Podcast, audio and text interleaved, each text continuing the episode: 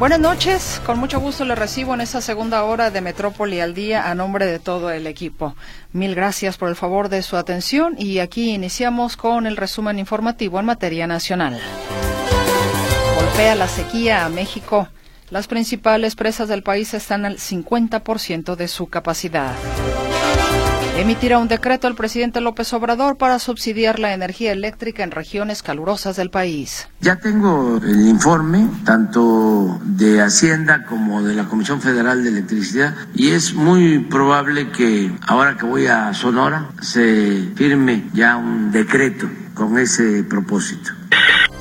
Se mantiene firme la protesta de transportistas para este jueves en las carreteras del país. Lanzan convocatoria para contratar a médicos para el IMSS Bienestar. OFEPRIS defiende la iniciativa de reforma para prohibir vapeadores. La clave y lo estratégico de esta reforma es que garantiza que el precursor no se desvíe de su fin a favor de la salud. Esta propuesta engloba la estrategia del Estado mexicano para el control de los precursores químicos. Explota caldera de vapor en la refinería de Tula Hidalgo. Hay por lo menos cuatro lesionados. Los teléfonos en cabina a su disposición 33 38 13 15 15 y 33 38 13 14 21. El WhatsApp y el Telegram también están a su disposición en el 33 22 23 27 38. Y por aquí nos escribe, déjame ver quién amable. Ay, tengo un servicio social, espéreme, que eso era lo que, que quería compartir con nuestra audiencia. Ojalá, ojalá que nos puedan ayudar. Este es un servicio social, se necesita con urgencia donadores de sangre tipo A positivo. Donadores de, sangre tipo A positivo. Es para Gabriel Alejandro Díaz Lomelí. Él está en terapia intensiva en la clínica 89. Los donadores pueden comunicarse al 3310 52 87 34. Repito, 3310 52 87 34 para mayor información porque hay que sacar cita. Entonces, si usted tiene la voluntad de donar, hay que comunicarse, por favor, primeramente este teléfono para que usted tenga más información. De hecho, es un joven, eh, Gabriel Alejandro Díaz Lomelí, de tan solo 20 años, que está requiriendo urgentemente a estos donadores, repito, de sangre tipo A positivo. Entonces, ahí está el, llamado a nuestra audiencia de Radio Metrópoli, esperando que nos puedan echar la mano con ello, por favor, y por supuesto que gracias de antemano en lo que nos puedan asistir. Nos dicen, escuché de una nota informativa en, eh, en del deceso de una paciente en el hospital psiquiátrico, solo que no escuché bien.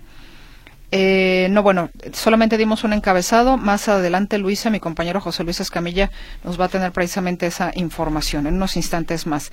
Ernesto López dice, a sus órdenes, un saludo ahí para ustedes. Oiga un comentario. Yo pienso que hay que hacer difusión, hay que hacer algo respecto a los motociclistas, porque, por ejemplo, esta hora por 8 de julio, hay, híjole, hasta por la banqueta. Bueno, por todos lados por todos lados, efectivamente. Pues es que es una cuestión de conciencia, hombre. Yo no sé, no sé por qué, no sé por qué nos comportamos como nos comportamos. Y vayamos con más información. Mire, un tema de que ya se le ha venido a la familia dando seguimiento, una joven desaparecida que pues se ha venido quejando de que el tema no avanza. Una chica que desapareció en Quintana Roo, una chica que entiendo era de aquí, pero la historia nos, las va, la, nos la va a contar Héctor, que de hecho recuerdo ya que en alguna ocasión nos habías compartido justamente esta situación, Héctor. No sé si hará algo así como medio año un poquito más, pero vuelve a estar en la palestra precisamente este tema de esta chica que se fue a Quintana Roo y desapareció. Bienvenido, Héctor. ¿Qué tal, Meche? ¿Cómo estás? Buenas tardes de nuevo. En agosto del año pasado dábamos cuenta de una manifestación que se realizó esto allá en la Fiscalía de Desaparecidos, el 7 de agosto, para ser puntuales, una protesta donde familiares y amigos de Mayra Alejandra Mendoza eh, pues bloquearon durante varias horas la calzada Independencia para exigir celeridad y que la Fiscalía de Jalisco apoyara en las indagatorias para localizar a esta joven de 21 años de edad. Mayra Alejandra Mendoza, sus familiares, en esta protesta solamente fueron cuatro personas, cuatro personas bastaron para cerrar la calzada de Independencia y llegó la policía estatal y los movió, porque los movió. Es decir, fue un acto ahí de, de empujones y finalmente se retiraron. La familia de Mayra Alejandra Mendoza busca a esta jovencita. Ella, el, eh, hace dos años, eh, conoció a esta muchacha a través de una amiga a un joven eh, llamado Ángel. Ángel a quien le decían el guacho solamente. Este muchacho Ángel le dijo a Mayra, perdón, le dijo a Mayra y a una de sus amigas que pues había trabajo para ellas en Playa del Carmen, en Isla Mujeres en particular, haciendo limpieza de grandes residencias. Ellas aceptan el trabajo y migran durante una temporada a Playa del Carmen. Regresaron a Guadalajara. Posteriormente, eh, eh, Mayra de nuevo es invitada en el año 2021 a participar de nuevo como trabajadora doméstica allá en Isla Mujeres. Eh, según las localizaciones del GPS, estuvo oyendo en varias ocasiones Isla Mujeres, Playa del Carmen y le dijo a su familia que el 17 de noviembre del 2022 regresaría a casa, pero esto no sucedió. Para el día 10 de, 10 de noviembre fue la última comunicación que se tuvo con esta joven de 21 años de edad. Desde entonces la familia ha estado en busca de esta joven, ha tratado de localizar, por ejemplo, a la amiga que la acompañó a Mayra, eh, no, no fue ya localizada tampoco. Todo apunta posiblemente a un caso de trata de personas allá en el estado de Quintana Roo. La familia ha estado presionando bastante, ha estado realizando manifestaciones, movilizaciones para tratar de encontrar al responsable y es aquí donde la historia da un giro. El pasado primero de diciembre fue detenido aquí en la ciudad de Guadalajara un joven identificado como Ángel de Jesús Zárate Carvajal. Este muchacho, el pues el primero de diciembre llegaron a su casa agentes de la Fiscalía eh, de Quintana Roo, le dijeron que les acompañara, pues, que la, a Quintana Roo para una diligencia sobre esta desaparición. Él pues accede, asustado accede. Eh, supuestamente la familia dijo que lo iban a regresar eh, sin problemas aquí, no solamente era para hacerle algunas preguntas, y resulta que está detenido. Desde el primero de diciembre se encuentra este muchacho detenido allá en Quintana Roo. La familia de este joven, o el día de esta mañana, acudió a la Comisión Estatal de Derechos Humanos a manifestarse porque afirman que se trata de un chivo expiatorio. Ángel de Jesús Zárate Carvajal, eh, lo que menciona, por ejemplo, la familia, es que él nunca ha estado en Playa del Carmen, nunca ha estado en Quintana Roo, aseguran incluso que nunca ha salido de Jalisco este joven. Él eh, también dice que no conoce a Mayra, a Mayra Alejandra, nunca supo de ella. Apenas ahora con el caso ya supo quién era, eh, la familia, digamos, pero dice que él no la conocía. Eh, lo que están denunciando estos familiares de este, de este muchacho, de, de Ángel de Jesús Zárate Carvajal, es que la Fiscalía de Quintana Roo entró a un perfil de Facebook, buscó un ángel, más o menos que cumpliera con características físicas que les habían dado del guacho y lo detuvieron. Lo que explican es que las únicas características que tiene Ángel de Jesús con el ángel el guacho es eh, los labios gruesos y un y un lunar en una mejilla. De ahí en más hay diferencias, dicen radicales. Por ejemplo, el guacho tiene tatuajes, o lo han denunciado que tiene tatuajes, y Ángel de Jesús no los tiene. Entonces lo que dicen es, entraron a Facebook, vieron al primer muchacho que se parecía a un tal Ángel, al parecer ni siquiera en el perfil de Facebook hay un, ningún vínculo, alguna correlación que pudiera llevar a, un, a una relación con esta muchacha eh, desaparecida. Y bueno, vamos a escuchar si les parece lo que dice eh, Virginia, una, la hermana de Ángel de Jesús Zárate Carvajal si la fiscalía hiciera su trabajo, se diera cuenta, ¿no? O sea, ellos tienen la manera de, de, meterse al perfil y validar si Ángel lo tuvo como amigo, si hay un vínculo, hay algo, ¿no? Pero, o sea, no hay ningún vínculo, o sea, mi hermano no conoce a esta persona desaparecida, o sea, nada, o sea, no tenemos contacto con ellas para nada. Mi hermano nunca ha salido del estado de Jalisco a Playa del Carmen, nunca, nunca ha ido a Cancún, nunca ha ido a nada. Eso sí, este, quiero, quiero decir que, por ejemplo, en el, en el mes de noviembre que suscitaron todos los hechos, que fue, fue un 7 de noviembre, este, nosotros sí fuimos víctimas de secuestro. Y es que explican que particularmente entre el 7 y 10 de noviembre, cuando supuestamente o cuando se fue la última ubicación que se tuvo de esta joven de, de Mayra Alejandra Mendoza, pues ellos estaban resolviendo otra situación porque un hermano de la familia había sido secuestrado en Baja California Norte. Entonces él estaba resolviendo desde aquí, desde Jalisco, asuntos para la liberación del hermano. Dicen, no es posible que hubiera estado al tanto de este otro asunto que estaba reportándose en Quintana Roo en la forma simultánea. O sea, dicen, es, se llama Ángel, pero no es el ángel que están buscando. Entonces, pues ahí está este reclamo, eh, se manifestaron en la Comisión Estatal de Derechos Humanos, de ahí partieron hacia la Fiscalía de Desaparecidos en Calzada Independencia, donde piden que el gobierno del Estado intervenga. Lo que están solicitando es, eh, que se traigan o que si, si, tienen que investigar y abrir un proceso este joven lo abran desde desde Jalisco porque no pueden estarse moviendo no no no pueden mandarle la defensa a Quintana Roo no tienen los recursos para hacerlo no les alcanza el dinero para hacer ese proceso ese proceso. Entonces están pidiendo apoyo del gobierno del estado y de la Comisión Estatal de Derechos Humanos también por las violaciones que se han estado presentando en torno a la detención de este joven que bueno ellos insisten que es un chivo expiatorio y que no es eh, no es el guacho no es el tal guacho al que están buscando. Eh, también buscamos a la madre de la joven desaparecida. Ella eh, vive, por ejemplo, ya en Quintana Roo, o está la mayor parte del tiempo en Quintana, Roo, haciendo labores de búsqueda de su hija.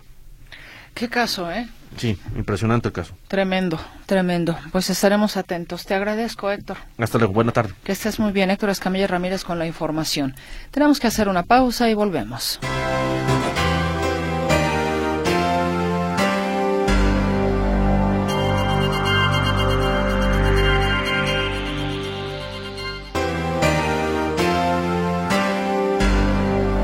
Es momento para escuchar la información de inseguridad con mi compañero José Luis Escamilla. Adelante, José Luis, buenas noches. Gracias, Meche, ¿cómo estás? Buenas noches. Bueno, fíjate que desafortunadamente sigue esta ola de en la zona metropolitana de Guadalajara. Eh, bueno, ayer yo no tenía reportes, te platicaba de ayer, 8 de la mañana a 8 de la noche, digamos.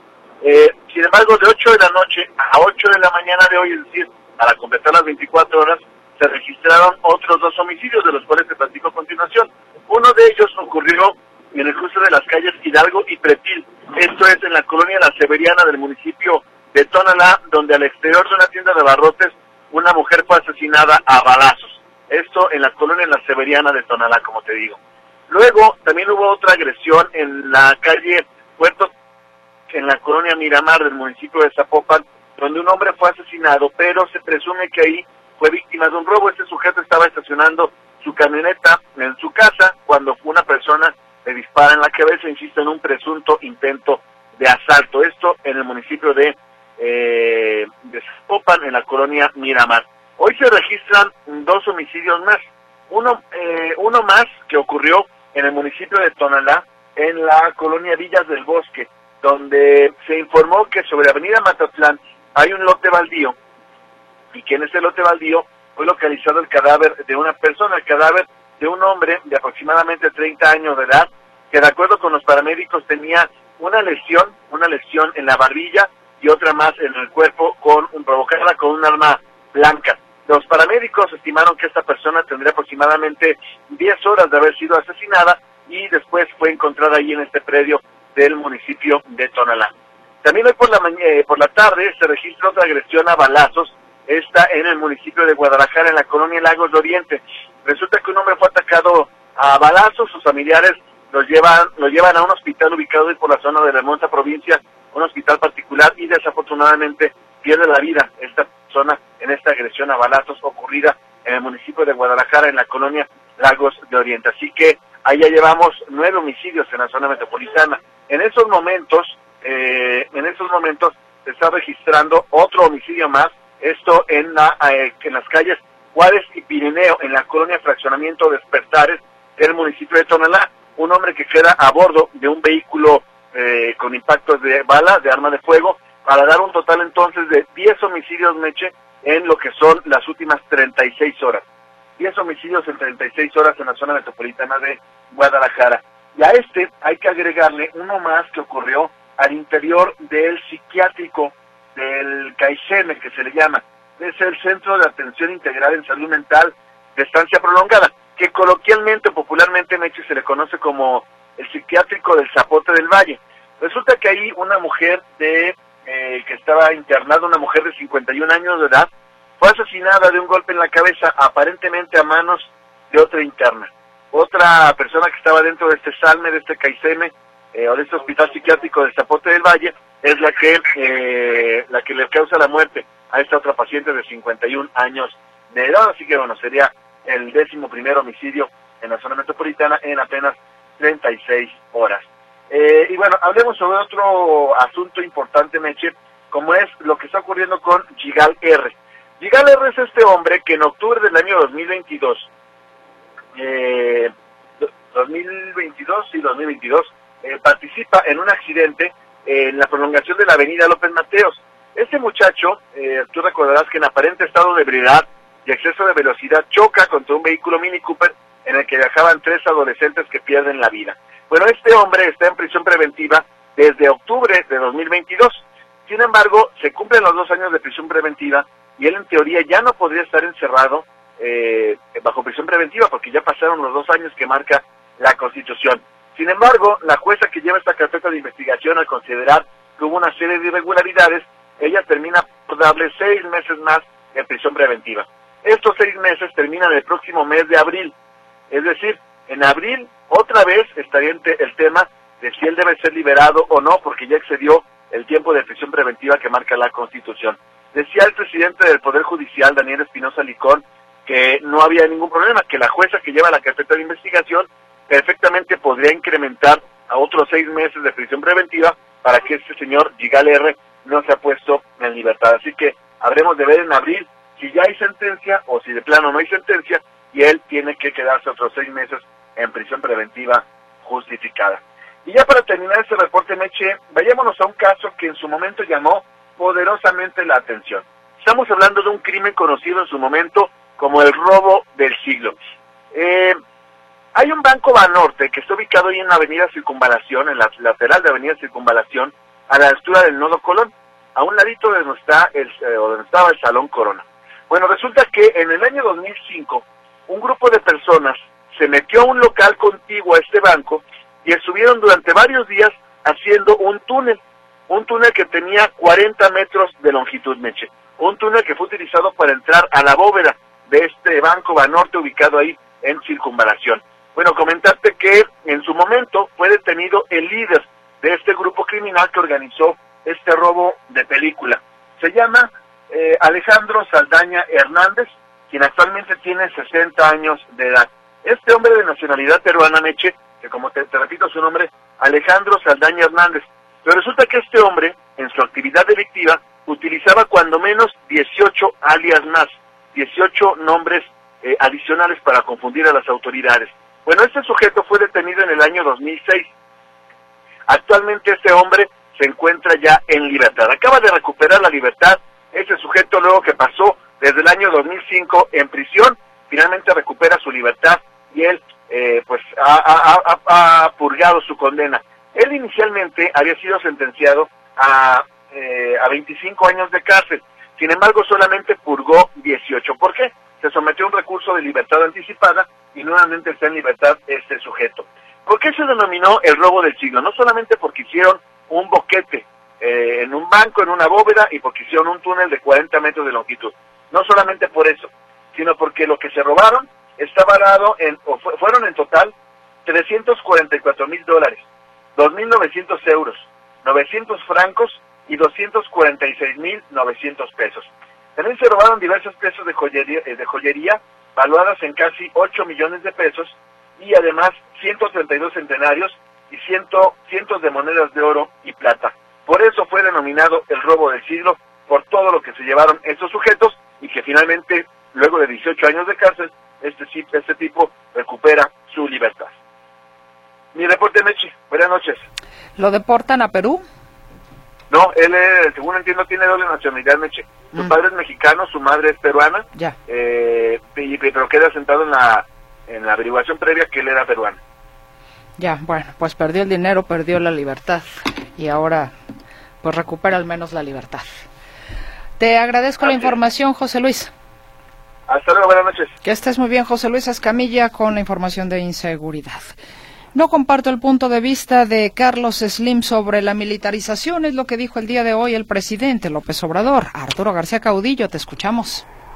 ¿Qué tal, Mercedes? Nuevamente me da gusto saludarles. Efectivamente, el presidente Andrés Manuel López Obrador eh, se mostró eh, contrario a las declaraciones que hiciera ayer el magnate Carlos Slim, quien eh, pues se refirió a varios temas en una conferencia de prensa que se llevó a cabo la tarde de ayer y en esta conferencia el empresario hablaba de la militarización, asegurando que no está de acuerdo, eh, que le parece un exceso todas las atribuciones que se le han dado a las Fuerzas Armadas, le hace esto Ejército, Marina y la propia Guardia Nacional.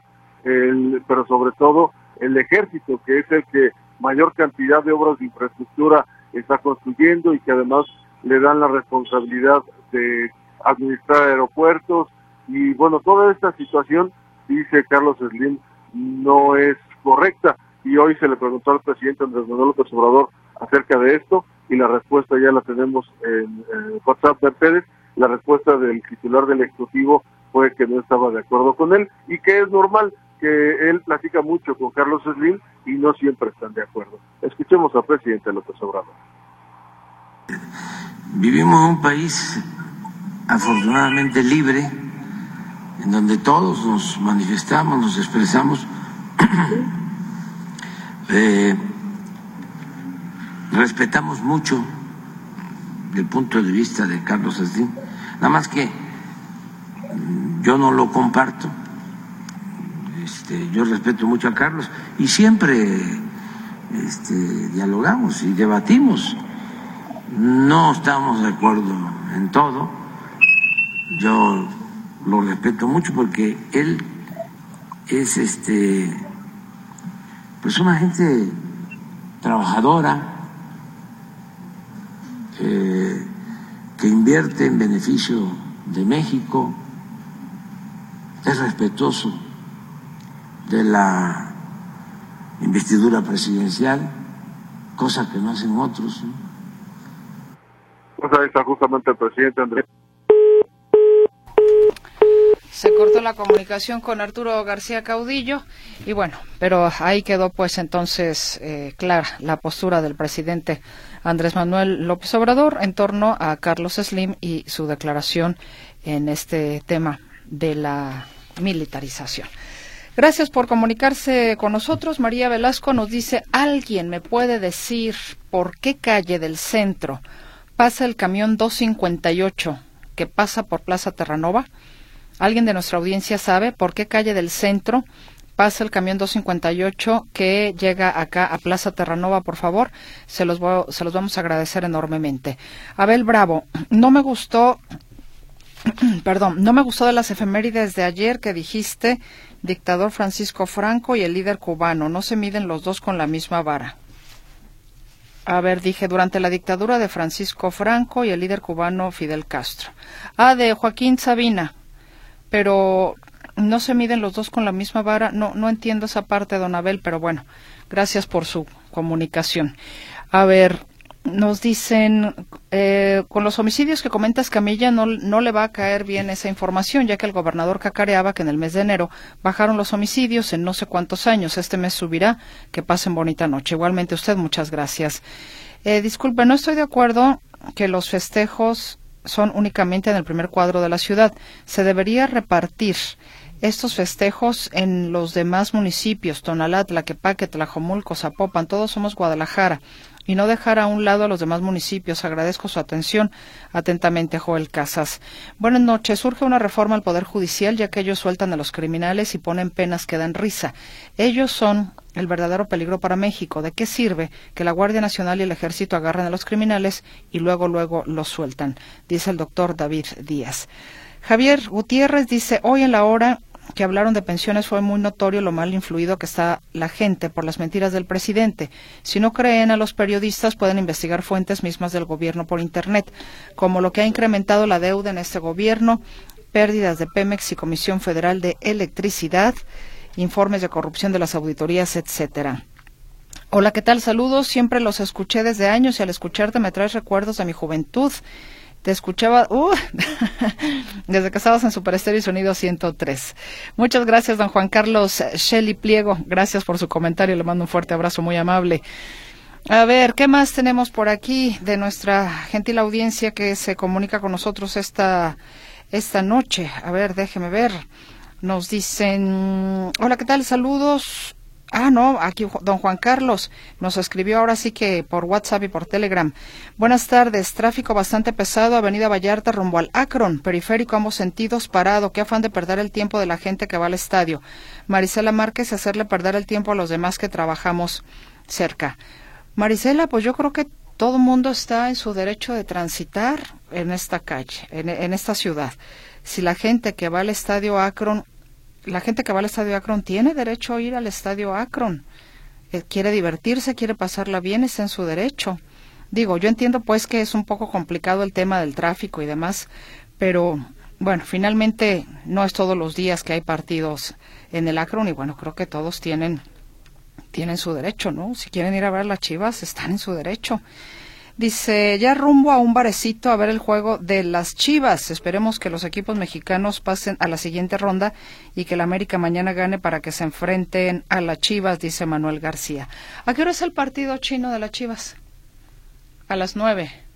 Ah, caray, bueno, pues entonces sí, váyase con tiempo o si va por el lado del, del Lacron, sí, tenga todo lo que es esto, Vallarta, Avenida México, se pone, digo, si se va a llenar, no, que parece, parece que sí va a haber buena entrada, pues entonces vaya tomando usted sus previsiones.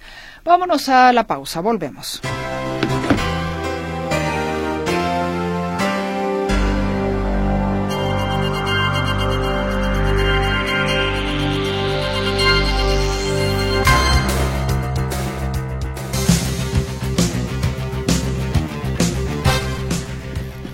Y ya está por aquí el socio que todos esperaban.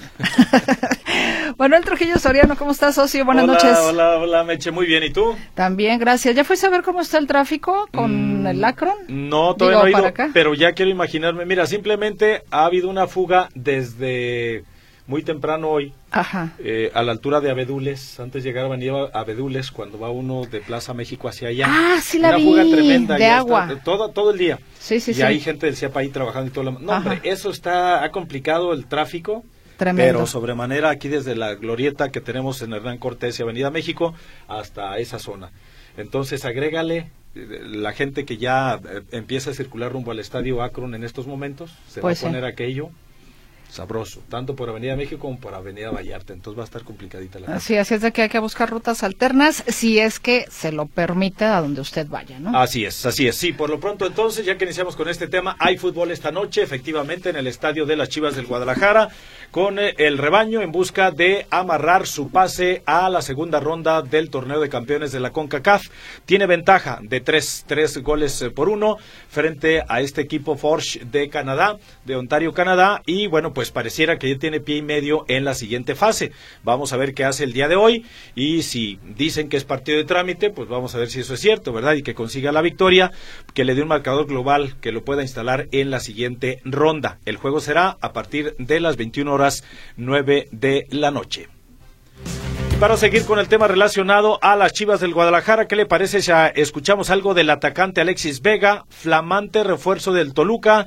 Rompió por fin su silencio tras su salida del Guadalajara en una charla con el también futbolista y su compañero de equipo, Jesús El Canelo Angulo, en donde mencionó que no es cierto todo lo que se le ha dicho en torno a sus indisciplinas y reconoció que le dolió, le dolió bastante dejar a las Chivas, así lo dijo y lo escuchamos.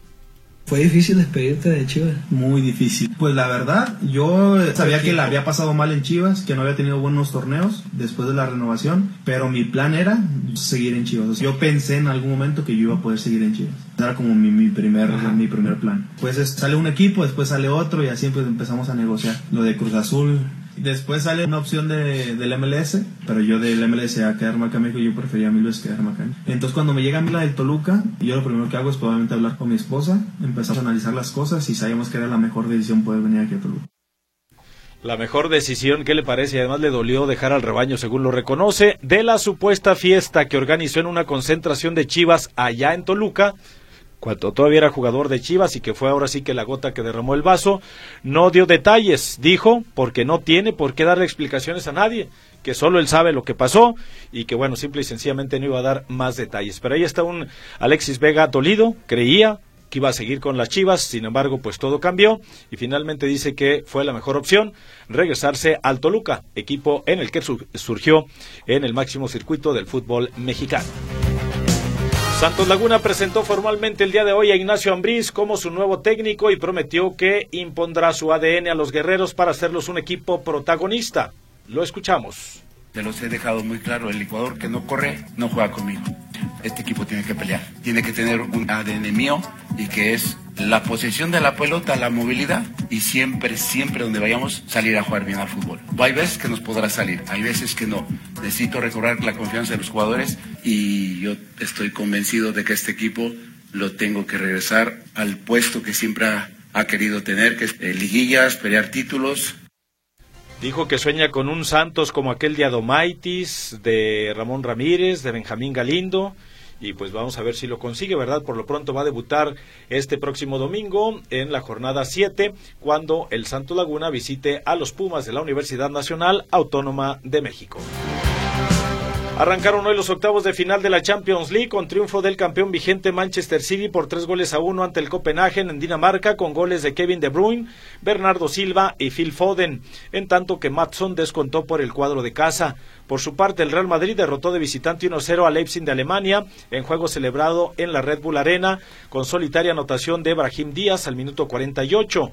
El árbitro Irfan Pelto fue fuertemente abuchado al anular un gol aparentemente legítimo al equipo local en el primer tiempo. Eh, no contó, obviamente, esa anotación y el Real Madrid se impuso un gol por cero en este juego de ida. Pasando a otras cosas, le comento que el campeón mundial Saúl Canelo Álvarez reveló que no enfrentará a ningún peleador mexicano en su siguiente combate programado para el 4 de mayo allá en Las Vegas. Indicó que hay rivales muy interesantes contra los cuales puede celebrar una gran pelea y aunque no mencionó nombres, se mantienen en la lista Yermel Charlot, Terence Crawford y David Benavides. Siempre salen más rivales, estamos afinando algunos detalles para la pelea de mayo, que será muy interesante, como siempre le gusta a la gente, indicó Saúl El Canelo Álvarez. La escudería Ferrari presentó en el circuito de Fiorano, allá en Maranello, Italia, el monoplaza SF24, con el que los pilotos Charles Leclerc y el mexicano Sergio Checo Pérez, no, en este caso, los pilotos de, de Ferrari son eh, Charles Leclerc y Carlos Sainz y ahora sí que van a darle pelea o van a intentar quitarle protagonismo, el protagonismo que ha tenido últimamente el equipo de Red Bull, en el que se encuentran los pilotos Max Verstappen y el mexicano, el tapatío Sergio Checo Pérez. En el nuevo auto se reacomodaron el motor y la caja de cambios para mantener el equilibrio en distintas circunstancias durante un mismo fin de semana, a una vuelta o en tandas largas. Es más hueco en la cara posterior, lo que permitirá un flujo continuo de aire hacia los pontones sin crear turbulencia fue lo que explicó el director del equipo Ferrari, en este caso Fred Basur. Tenemos una llamada telefónica, nos pregunta por aquí Arturo Alonso García, o es Álvarez, eh, Arturo Alba, ah, perdón, Arturo Alba García, Alba García es que está aquí este eh, corregido. Dice o nos pregunta, mejor dicho, el partido de Chivas se va a transmitir por televisión abierta. Saludos, Arturo, hasta donde yo tengo entendido, Fox tiene los derechos de la, del torneo de campeones de la CONCACAF, la CONCA Champions. Al menos el juego de ida, el juego de ida lo transmitió Fox y esto implica televisión de paga. Creo que va a ser la misma situación ahora para el de vuelta. Eh, sinceramente lo desconozco, Arturo, si estará por televisión abierta, lo dudo bastante, sobre todo por esta situación que te comento, que Fox tendría los derechos de transmisión de este torneo de la Conca Champions. Bien, pues son los deportes que tenemos por el momento. Muchas gracias. Vamos a ir a una pausa comercial y enseguida regresamos porque hay más información para usted ya de carácter general.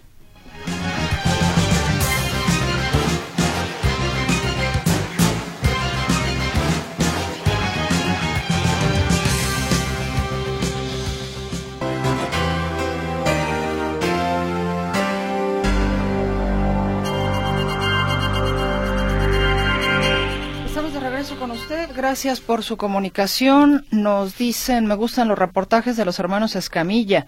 Excelentes periodistas. Saludos desde Ciudad de Guatemala, nos dice Julio Rivera. Gracias, señor Rivera. Le hacemos llegar su comentario a José Luis y a Héctor. Estimado equipo de Notisistema, buenas noches. Susana González para saludarlos y felicitar a elementos de la policía de Zapopan que en dos ocasiones los he visto detener a motociclistas transitando por la ciclovía del Camellón de la avenida Aurelio Ortega aunque desde que hicieron esa ciclovía únicamente he visto que dos veces ha sucedido esto, pero por algo se empieza y se agradece. Que pasen buena noche, saludos, igualmente para usted. Y a ver, tengo por aquí eh, a quien nos estaba pidiendo, a ver, espéreme.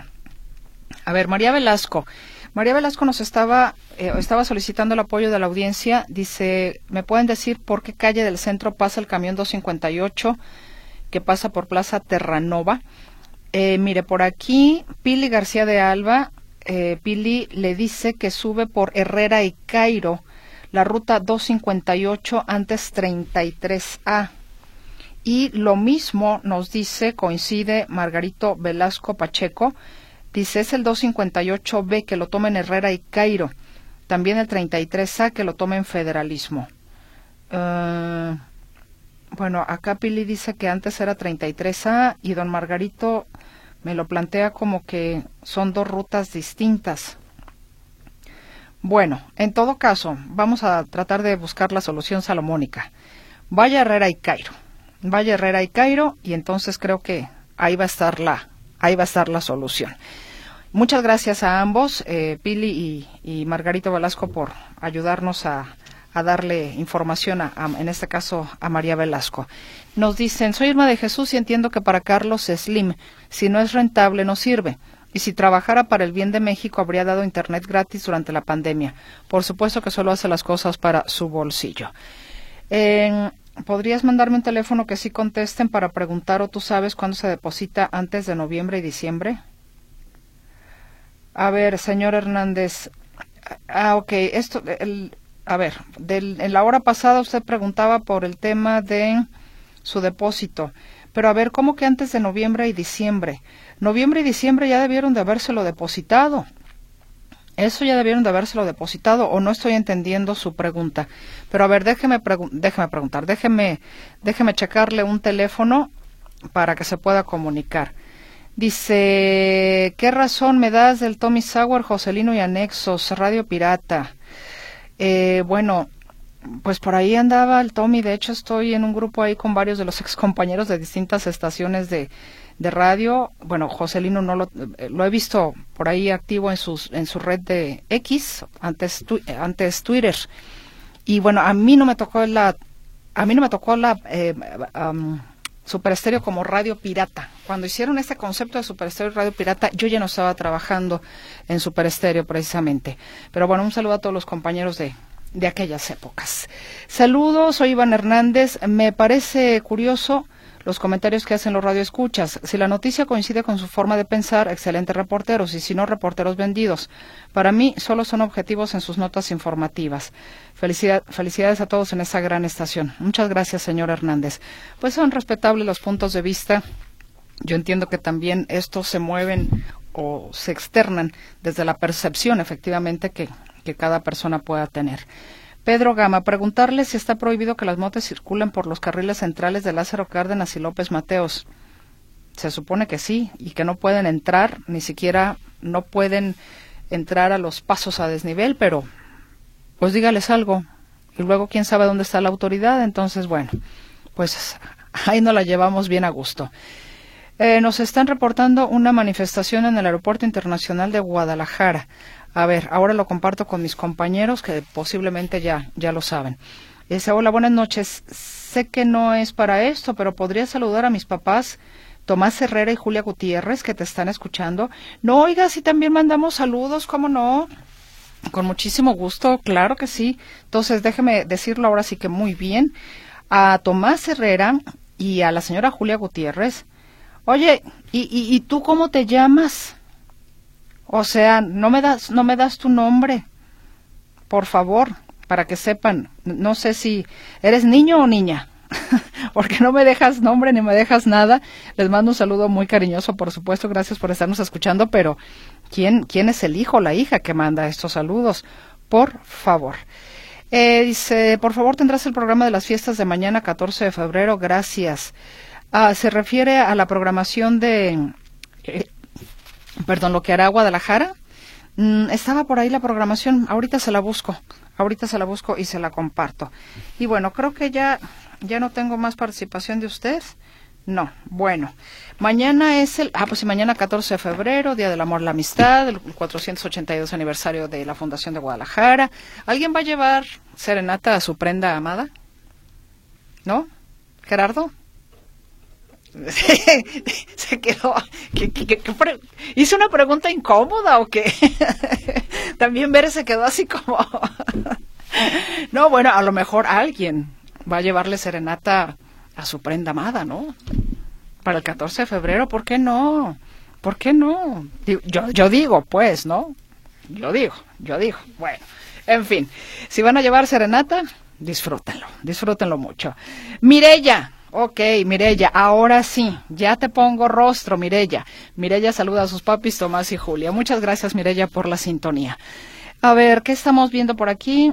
Ah, ah reenviado muchas veces. No, bueno, cadenitas. ¿Me podrán informar qué camión me llevará al hospital de Zapote del Valle?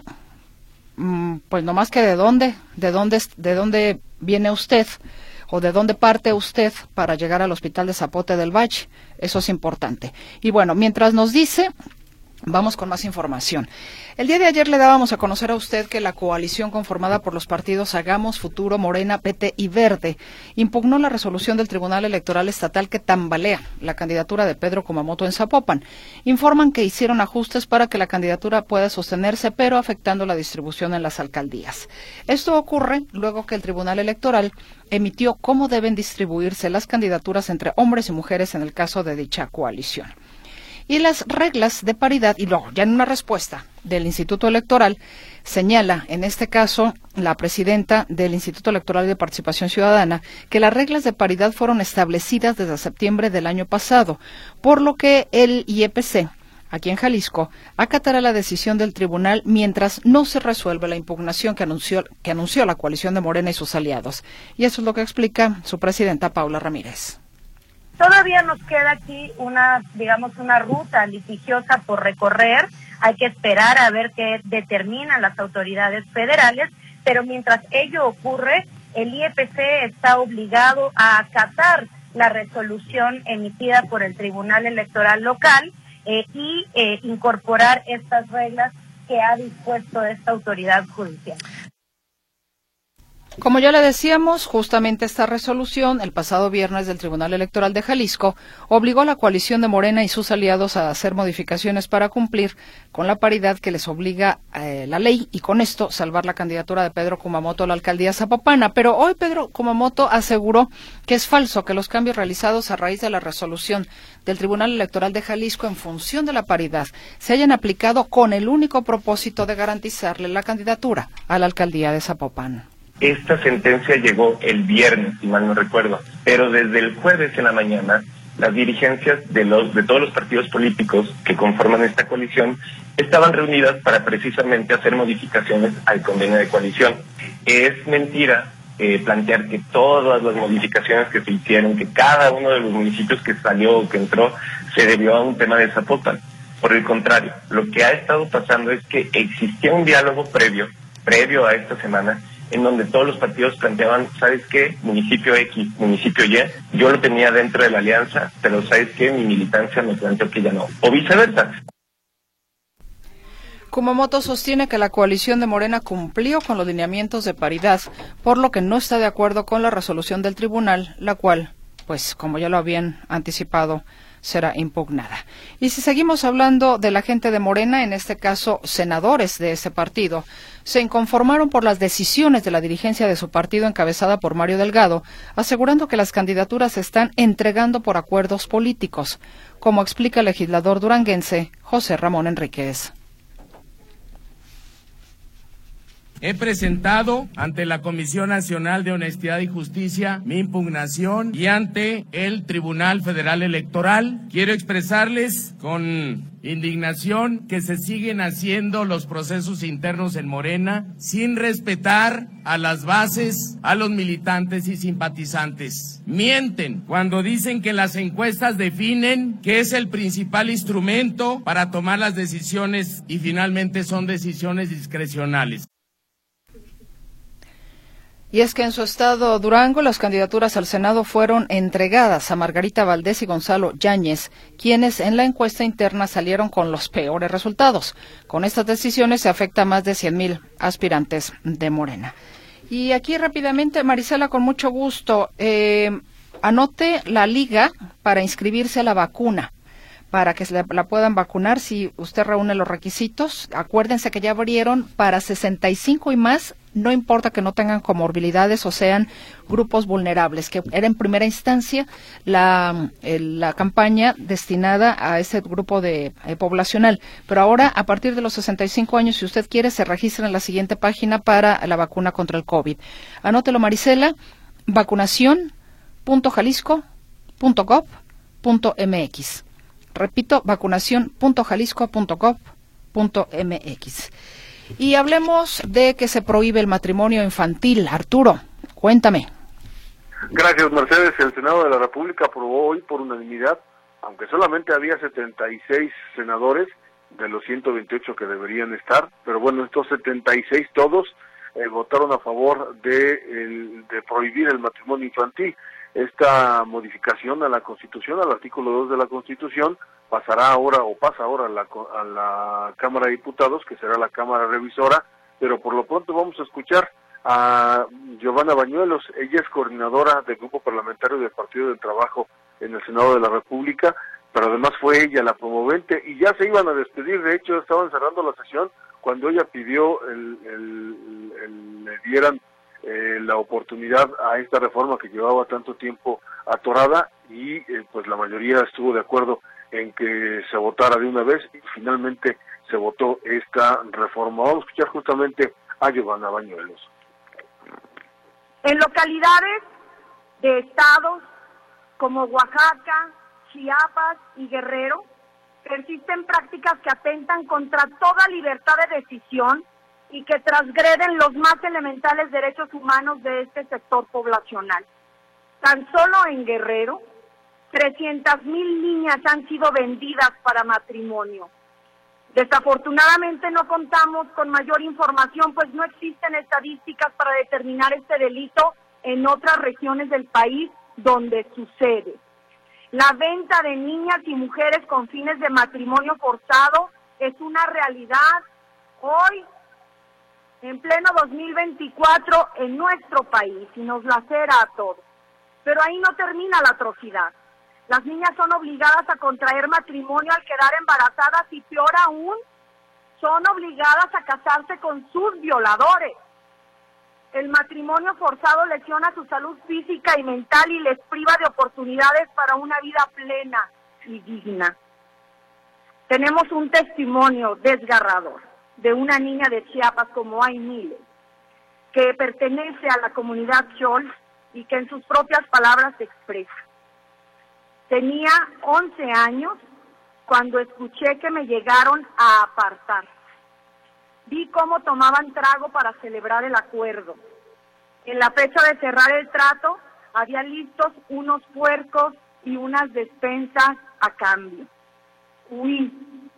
Tenía mucho miedo y luego mucha culpa de que lo que me pasara fuera por haber huido de mi comunidad un testimonio desgarrador el que menciona justamente Giovanna Bañuelos, pero así se dan miles de casos, en, sobre todo en el sureste del país, en comunidades indígenas, donde los matrimonios son arreglados, venden a las niñas por unos cuantos pesos o por una eh, un becerro o, o, cualquier otro animal, una despensa incluso. Entonces, eh, pues es un paso adelante. Desgraciadamente vamos a ver si esto avanza. Eh, supongo que pasará en Cámara de Diputados y luego en los congresos estatales pero en el tema de usos y costumbres es donde nos vamos a atorar. Mi reporte, Mercedes. Pues eh, bueno, se supone que ahí también hay algunas situaciones de eh, que contempla la ley, pero bueno, hablamos de eso después. Arturo, yo te agradezco infinitamente. Al contrario, buenas noches. que, que estés muy bien, buenas noches, un abrazo y de esta manera también despedimos ya esta emisión. Llegamos al al límite, se acabó el tiempo. Gracias, que descanse, que tenga un sueño reparador. Y por aquí, si usted nos permite, estaremos de nueva cuenta con usted el día de mañana en una emisión más de Metrópoli al día. A nombre de todo el equipo, que descanse. Muy buenas noches.